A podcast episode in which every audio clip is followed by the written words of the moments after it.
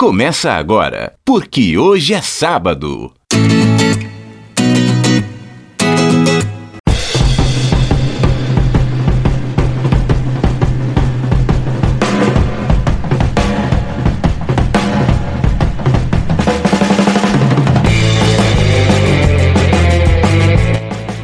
Aí, bom dia para você que é de bom dia, boa tarde para você que é de boa tarde, ótima, ótima noite para você que nos acompanha agora nos bytes da internet. É o programa, é o podcast, porque hoje é sábado. No tocante à questão dos dias da semana, amanhã é domingo, tá ok? E daí que amanhã é domingo, hein? Rapaz, vou te falar, viu? Esse sabadão, dia 2 de maio de 2020, antes de qualquer coisa, uma data importante, por quê?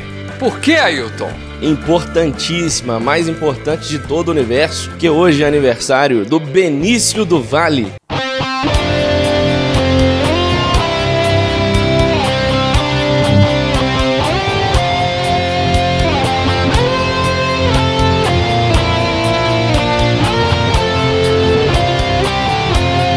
Ô, roqueiro. Que legal, Ailton, que a gente poderia já estar contando aqui uma história, né? Que o Benício se encontrou com os integrantes do Metallica, né? No final de abril. Mas não aconteceu. É verdade, Né? Você con- Infelizmente, não deu certo. não pôde ocorrer. E outra coisa curiosa é que a gente. É bem interessante, né? Que a- o Benício faz aniversário no início do mês de maio e a Júlia faz no final do mês de maio. Ou seja, a gente tem sempre festa de aniversário no início e no fim do mês. Mas esse mês, esse mês de maio meio que vai passar em branco, né?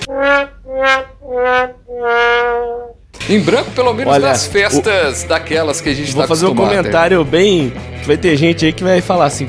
Não acredito que ele tá falando isso. Mas sabe quem que agradece? Ah, O bolso do papai e da mamãe, é, rapaz.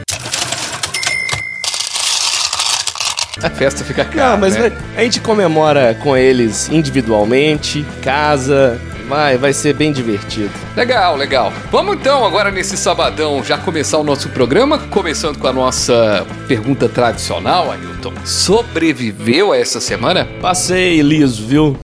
Passei liso no tocante a essa questão de sobrevivência. Foi tudo tranquilo. E vamos ouvir agora Antônio Carlos e Jocafe. Você abusou, tirou partido de mim, abusou.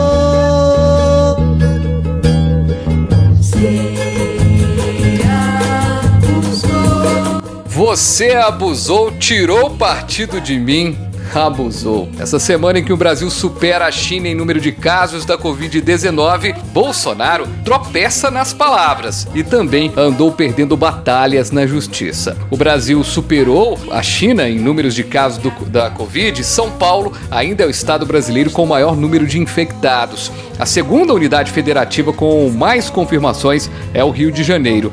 Já o estado do Amazonas, que já vive um colapso no sistema de saúde, é o quinto do estado brasileiro que mais registra casos. Com um aumento significativo no número de mortes no período de 24 horas de coronavírus e a curva acentuada na estatística de casos confirmados, chegando a ultrapassar a China, marco zero da doença, o Ministério da Saúde já admite o agravamento da situação do Brasil. De acordo com o ministro Nelson Teich, o país pode chegar a ter mil mortes por dia, Ailton. E aí que o Atila Marinho tinha razão, não? Quando ele, embasado completamente em estudos científicos do London College, aí veio a galerinha pró-Bolsonaro, anti-ciência, dizendo que ele era um alarmista, exagerando. Então aí, Os os, números números, crescendo, estão crescendo, crescendo, crescendo, crescendo, e a ciência mais uma vez tendo razão. As pessoas, elas são tão burras que elas não compreendem que a ciência não tem lado político. É. Claro, existem políticos que utilizam da ciência para seus artifícios, mas a ciência, ela é conhecimento puro. Ele não tem ideologia. Então, tá aí a resposta. Pô. Infelizmente, né? Pois é, e com esse cenário todo é, controverso, né? Uma repórter falou ao Bolsonaro ali no quebra-queixo, onde ele recebe a imprensa e também recebe ali os seus adoradores, seus apaixonados, né, por seus bolsonara bolsonaristas e o Você queria falar Bolsonaretes que, que, que eu sei, viu? eu já ia falar bolsomínio, quase que escapou. Isso é uma barbaridade. No meio ali da, da entrevista, a repórter questionou o presidente Jair Bolsonaro sobre o número de mortes na China. E a resposta dele foi o meme da semana e um meme é, trágico. E daí? Lamento, quer que faça o quê? Eu sou Messias, mas não faço milagre. um plano para o ministro? Eu sou o um ministro que plano? apresenta. Os números. é, Cita os números, O ministro que apresenta. cita os números. É, ele pegou o, ministério andando, né? As mortes de hoje, a princípio, essas pessoas foram infectadas há duas semanas. A princípio. É que eu digo para vocês, o vírus vai atingir 70% da população. Infelizmente é uma realidade. É uma realidade. Mortes, vão haver, ninguém nunca negou que haveriam mortes. Agora a segunda onda, tá, que vem fruto do desemprego. O cara disse, tá aí, ó. É. Não adianta falar assim, o e daí depois vir tentar consertar. Ô. Ele falou de cara, por impulso, aquilo É. que ele pensa. E ele é um boçal, que não tá nem aí pras mortes. Ailton, e na quarta-feira, é, no dia seguinte, né, muito se esperava que o Jair Bolsonaro, que ele ia fazer ali uma meia-culpa, né, da forma com que ele, que ele foi agressivo ali em relação às pessoas que perderam a vida, as famílias que perderam seus entes queridos, né. E aí eu vi essa entrevista na íntegra e eu achei a entrevista um, assim, exatos 24 minutos, ele chega na entrevista e ele chega com os apoiadores, os deputados federais, as pessoas que acompanham ele. E Ao invés do Bolsonaro falar, ele colocou as pessoas pra falar. É aquela Zambelli falou, todos falaram, cara, e, e no final ele ainda termina e fala assim: não tem jeito, é culpa, isso aí pode, não vai colocar no meu colo, é no, no colo da prefeitura, dos governos. Ou seja, Bolsonaro tá querendo mirar nos prefeitos, hein? Nos governadores. No Dória, principalmente. Exatamente. Tá morrendo de medo. E nessa situação toda, os- o Bolsonaro ainda teve duas derrotas essa semana. O Supremo Tribunal Federal derrubou, na última quinta-feira, por unanimidade, as restrições à lei de acesso à informação previstas em uma medida provisória editada pelo presidente. Eh, o Bolsonaro editou essa medida em março e o partido Rede Sustentabilidade pediu ao STF que suspendesse os trechos da lei que restringiam a lei de acesso à informação.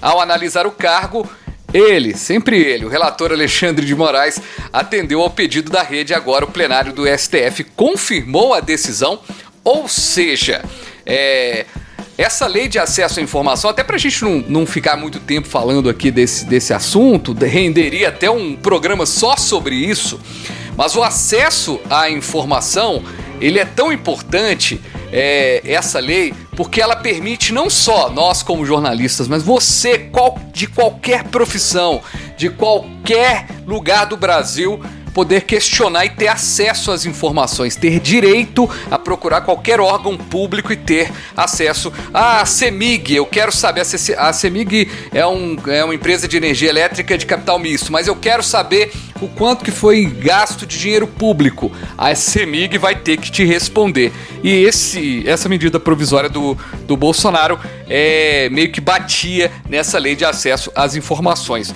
E a outra derrota é, do presidente Jair Bolsonaro, essa mais famosa, é que após o Supremo Tribunal Federal suspender o decreto de nomeação e a posse de Alexandre Ramagem como novo diretor-geral da Polícia Federal, o presidente Jair Bolsonaro decidiu anular a nomeação do delegado para o cargo. Ramagem voltará para a direção da ABIN, Agência Brasileira de Investigação Pois é, Ailton, o Bolsonaro, além de sair falando por aí o que não deve, ele também andou tomando algumas invertidas, né? Pois é, no primeiro aspecto, ah, sobre a questão da lei de acesso de informação, você vê como é que os, os bolsonaristas são contraditórios. Porque eles tanto criticam a, a China comunista com sua blindagem, o que é fato realmente, mas aí estão em apoio a um presidente que também vai de encontro ao, à própria democracia. Afinal de contas, o acesso à informação, principalmente para nós jornalistas que temos essa função de levar, trazer à tona os fatos para a sociedade, somos muitas vezes cerceados pelo próprio governo. E aí não é só o histórico do governo Bolsonaro, não. A gente sabe que aqui geral, no né? A gente já tem essa dificuldade enorme, é, não só no, no governo propriamente dito, mas principalmente nas in- com informações relacionadas às empresas estatais. Então, é é uma questão contraditória. Não adianta falar mal da China e elogiar Bolsonaro. Precisa de coerência, né? Agora, o segundo assunto. Eu vou dizer no tocante a essa questão aí. Ele é meu amigo, sim, e daí? E daí? Qual que é o problema? Esse é o argumento de Jair Bolsonaro quando ele é interpelado pelos jornalistas sobre essa questão. Ó, novo você levantou isso aqui no programa já? Você já levantou isso aqui no programa, depois eu concordei, a gente tem falado, né? Ah, o pessoal tem que começar a, a deixar o, o Bolsonaro de lado ali. Bicho, acho que nem compensa fazer essas entrevistas com ele mais não. Não tá rendendo nada, é só ataque a todo mundo. Eu acho que tem que deixar, tem que começar a ignorar mesmo. Foi mais ou menos, né? Exato. Foi mais ou menos o que o Mandetta tentou fazer no Ministério da Saúde e não conseguiu, né? Que acabou é, caindo. Mas a gente tem que começar a ignorar mesmo, não tem jeito não. E, claro, vários processos de impeachment. O presidente da Câmara dos Deputados, Rodrigo Maia, teve aí sondagens a semana inteira sobre a questão de entrar ou não, protocolar ou não o pedido de impeachment. O AB protocolou um pedido, o MBL, é, Movimento Brasil né, Livre, é, que é uma bobagem também esse movimento, também protocolou um pedido. São 28 pedidos no total, se eu não me engano, se já não subiu. E o Rodrigo Maia disse que não é o momento, que o combate agora é o do coronavírus. Você concorda com ele em relação ao Rodrigo Maia que não é o momento do impeachment com esse momento do com essa situação do coronavírus? Discordo veementemente. E aí, lembrando o que, que eu falei sábado passado. Vamos lá, você é testemunha, Fabiano Frade. Povo na rua pra pressionar os políticos. Aí você.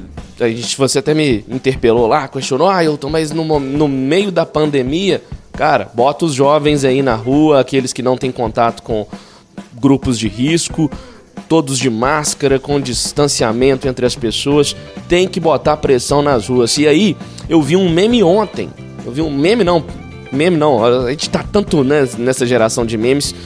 Não foi um meme, foi uma charge. Desculpa, eu não vou dar o crédito aqui do autor, porque eu não lembro quem é o autor.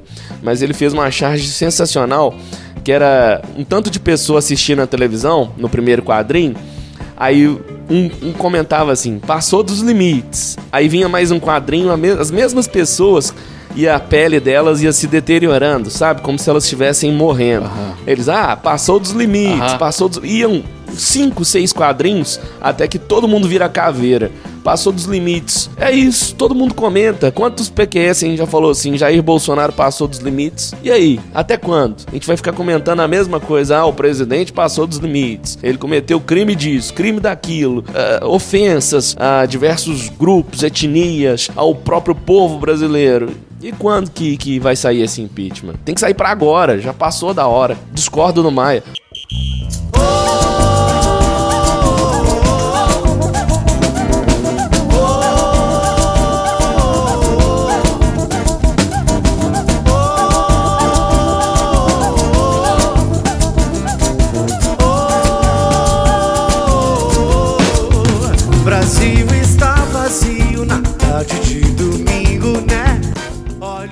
falou na semana passada sobre a falta de agendas do futebol e o futuro do futebol nesta semana acabou caindo nas mãos do Ministério da Saúde. O movimento para a retomada das atividades do futebol brasileiro ganhou força nessa semana com clubes, Confederação Brasileira e federações estaduais falando aí na retomada dos treinos a partir da primeira semana de maio e contando aí, de certa forma, com a ajuda das autoridades sanitárias e tudo mais. A aceleração da possibilidade de volta aos campos, pessoas ligadas a vários atletas da Série A, de acordo com reportagem da Folha de São Paulo, relataram que tem temor pela saúde dos jogadores e seu entorno. Fato é que muitos times estão já se mobilizando. O Cruzeiro chegou a anunciar que na sexta-feira, dia 1 de maio, é, voltaria a treinar, depois recuou, esperou para na próxima semana começar essa situação. E quem vai entrar nessa roda e conversar com a gente é Emerson Moraes. Fala, Emerson! Chega mais, Emerson. Saudades. Tô fazendo coraçãozinho aqui pra ele com as mãos, viu? o Emerson que tá tomou uma sumida grande, como diria lá na roça. Eita. Salve Fabiano, salve Ailton. Saudade de participar desse que é o melhor podcast de todos os seus agregadores digitais. Jamais se esqueçam disso e repassem a boa nova do PQS para os seus conhecidos, seus familiares. Ô Emerson, me conta uma coisa, rapaz. O Bolsonaro tem usado aí o futebol como uma das ferramentas para forçar aí o relaxamento da quarentena e tem essa resistência dos jogadores, o governo tá botando uma pressão muito grande, tem muito dinheiro envolvido. Como é que tá aí a situação? A que pé está essa volta ou não do futebol brasileiro? Fabiana, a notícia não é muito boa para os clubes da capital, não. Calil já descartou qualquer possibilidade de retorno do futebol em BH por esses dias, né, nesse momento. E a fala dele foi bem dura.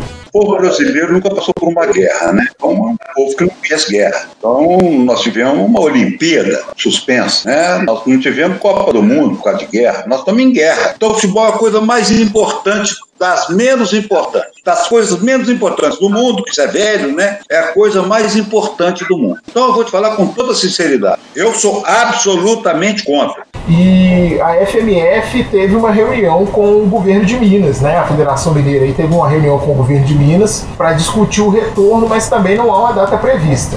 É, ficou acordado deles criarem um protocolo médico para que as equipes possam retornar aos treinos e aos jogos. É, deve ser bem parecido com o que a, a, a, CBF fez aí junto ao governo federal, né? Com algumas medidas ali, como por exemplo testes rápidos em todos os atletas, comissão técnica, funcionários e familiares, para saber quem pode estar com o Covid ou quem não pode. Esses testes seriam é, puxados é, pelos clubes, pelas federações e, e, pelo governo federal, né? Então é, é a gente pode ver o retorno pelo menos aos treinos aí mas ainda não tem uma data definida e o governo e a federação definiram por respeitar é, a avaliação dos órgãos municipais, estadual e, e de saúde para poder indicar aos clubes quando que eles vão poder retornar aos seus trabalhos aí.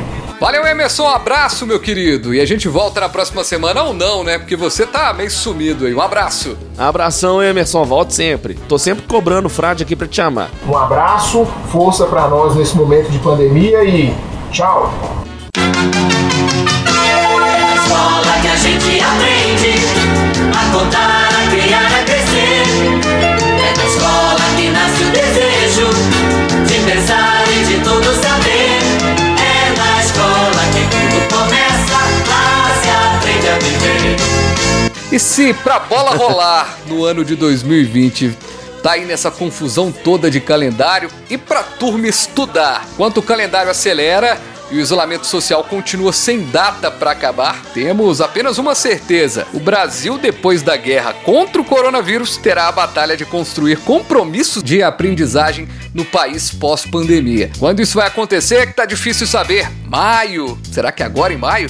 Junho, julho ou será estendido até agosto, setembro. O governo federal, inclusive, já suspendeu a obrigatoriedade de dias mínimos do ano letivo, manteve a carga horária em meio à, à pandemia do coronavírus. Vamos acompanhar como é que vai ser isso, mas a gente tem a honra de trazer aqui no programa, cara sensacional, com toda essa descrição aí, eu tô curioso demais para saber quem é. Quem que é, Frade? Conta É o Túlio Gregory, rapaz. Professor. Opa, Túlio. É, rapaz, professor, ele dá aula, leciona sociologia, história, filosofia. Ô, Túlio, muito bom ter você aqui, meu amigo. Seja bem-vindo, Túlio. Olá, meus caros Fabiano e Ailton, muito obrigado pela acolhida calorosa. É um prazer participar do PQS, essa forma de comunicação que privilegia a inteligência das pessoas. Iniciativa sensacional de vocês. Estar aqui me deixa de fato feliz. Ô Túlio, meu amigo, esse momento na educação em que é tão difícil fazer um, um planejamento, é possível partirmos de um ponto para pensarmos e colocarmos em prática o ensino no pós-pandemia?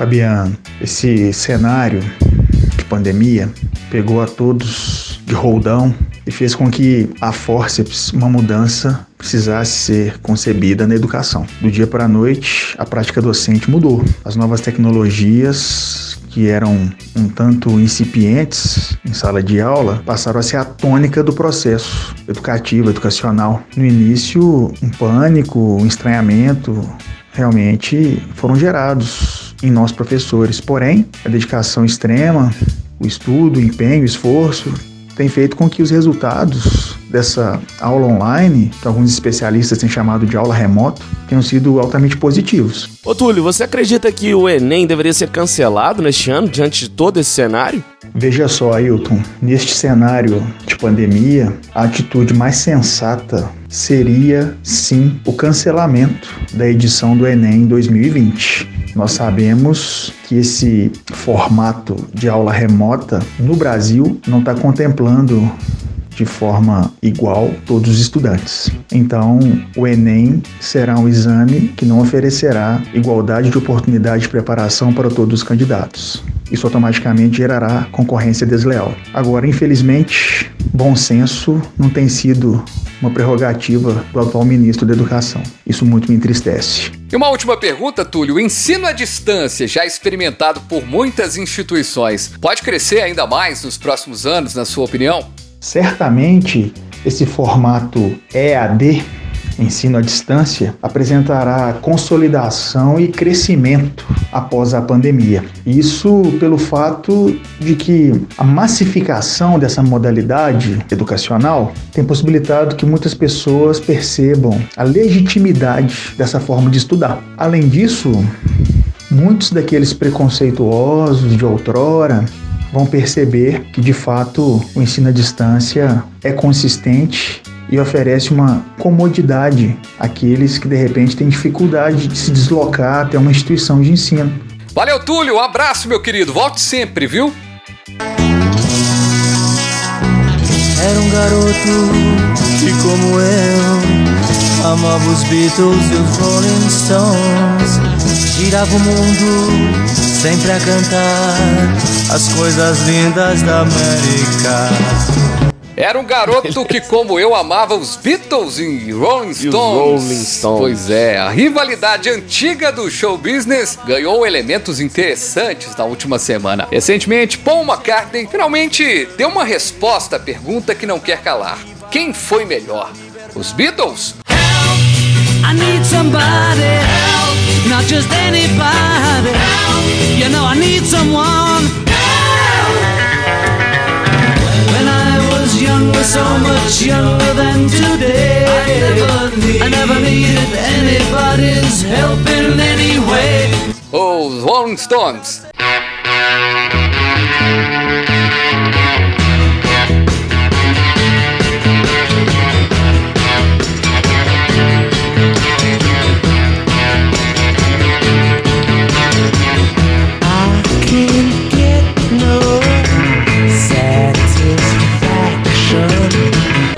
Dúvida. O Paul McCartney disse, né, que é mais ou menos assim, né, que enquanto ele, John Lennon, George Harrison e Ringo Starr, Ringo é bom ou não?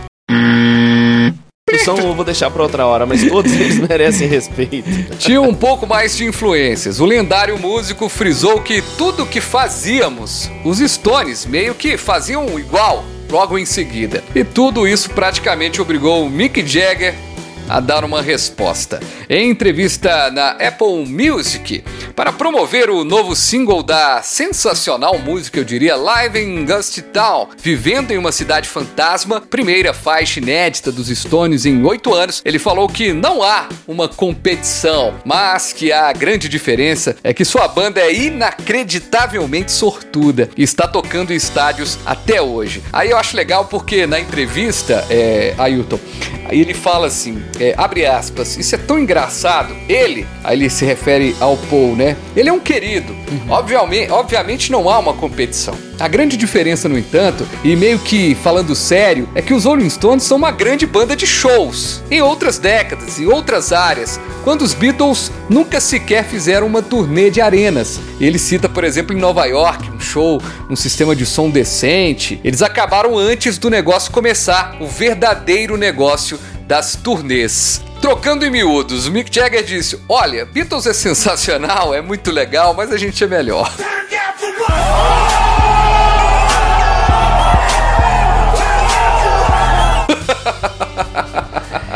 Então, não tem nem comparação. Beatles é, é, um grupo lendário, talvez o maior de todos os tempos da história da música. Rolling Stones é uma das maiores bandas da história do rock. Ô, Ailton, é só pra contextualizar aqui uma coisa, porque eu falei e não toquei a música, rapaz. Então é importante. A nova. É, vou tocar aqui o Living in Gustin Town, que é Vivendo em uma Cidade Fantasma. Tudo a ver com o que a gente tá vivendo no momento, inclusive.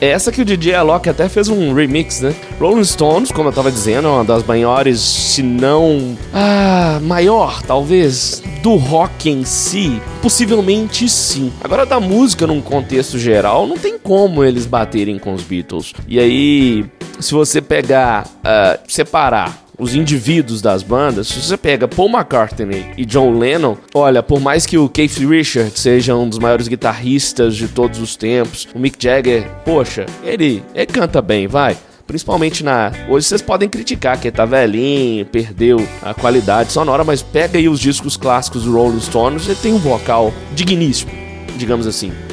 Mas não nada pra, dá pra comparar com Paul e Lennon, Frade. Então se você pega dois indivíduos, eu sei que você vai zoar aí, ah, mas o Ringo Starr? é, o, o Ringo... O Ringo, inclusive, tá vivo, né? Não é? E nem aparece. O George Harrison que já, já foi também. Beleza, o Beatles, se você pegar aí comparando membro por membro, o Rolling Stones dá um coro é, nessa questão. Mas agora o Paul e John Lennon são duas lendas. Ah, Eu acho que dá pra fazer uma comparação é, em dois momentos. Se a gente pegar ali a década de 60, com aquela coisa toda, é, aí você tem Beatles realmente melhor do que Rolling Stones, com certeza. Os caras. é, eu, eu me lembro de, de ler histórias sobre Beatles que os caras chegaram ao momento de ter crise porque eles não conseguiam se ouvir de tão famosos, tão histéricos que eram os Que era a que era o público, que era a mulherada. Os caras realmente foram um fenômeno. Eu acho que o Mick Jagger é muito feliz quando ele separa o tempo. E aí, quando ele separa o tempo, então, da década de 60, no tempo que o Beatles existiu, Beatles realmente foi uma banda mais presente, mais forte. Talvez o Paul McCartney te- tenha razão. O Mick Jagger quis, a- o Rolling Stones queria seguir meio a onda dos Beatles. A gente quer seguir o que é bom e os Beatles eram sensacionais. Mas Pra mim, os Rolling Stones são mais banda no, no que diz respeito à continuidade, à longevidade, exatamente porque viveram um mundo do show business que Beatles não viveu. Eu ia dizer outra coisa. Tem um fator aí que você não tá botando na mesa, que é crucial pra tudo. Os Rolling Stones não tiveram um adversário chamado Okoyono. Também, também teve isso. Também Né? teve isso. Então, ah, se tivesse uma mulher ali na jogada que atrapalhasse tudo. É, mas ver. assim, no caso dos Rolling Stones também, eu acho que teve uma coisa que nem atrapalhou tanto Beatles, cara, que foi a- que foram as drogas, né? O Kate Richard é um, um um viciado inveterado, assim, né? Ele já usou todo tipo, qualquer tipo de droga, inclusive na, na biografia dele, ele destaca isso. Que se ele fica sabendo de uma droga nova, ele quer experimentar. E é um negócio maluco. Então, assim, Até hoje, é, será? Imagino que hoje ele tá mais pro, pro discurso, né? Mas assim, se existe uma comparação que sempre acontece nas rodas de conversa, é inevitável é essa, né? Beatles ou Rolling Stones? Eu prefiro Beatles, já deixo aqui declarado o meu voto. E Sgt. Peppers já detona qualquer discografia aí, por aí. Eu eu acho Rolling Stones, porque Beatles morreu, né, gente? Acabou, não tem mais música nova. Rolling Stones acabou de gravar uma música nova e a gente vai terminar o programa com ela, inclusive.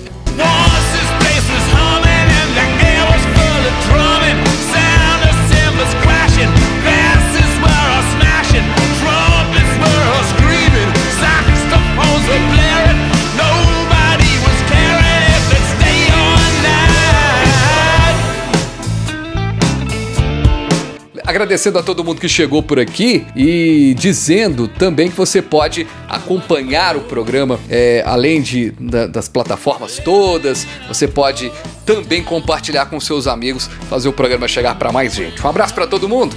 Tchau. Um abraço, gente. Sobrevivam, fiquem em casa, pelo amor de Deus.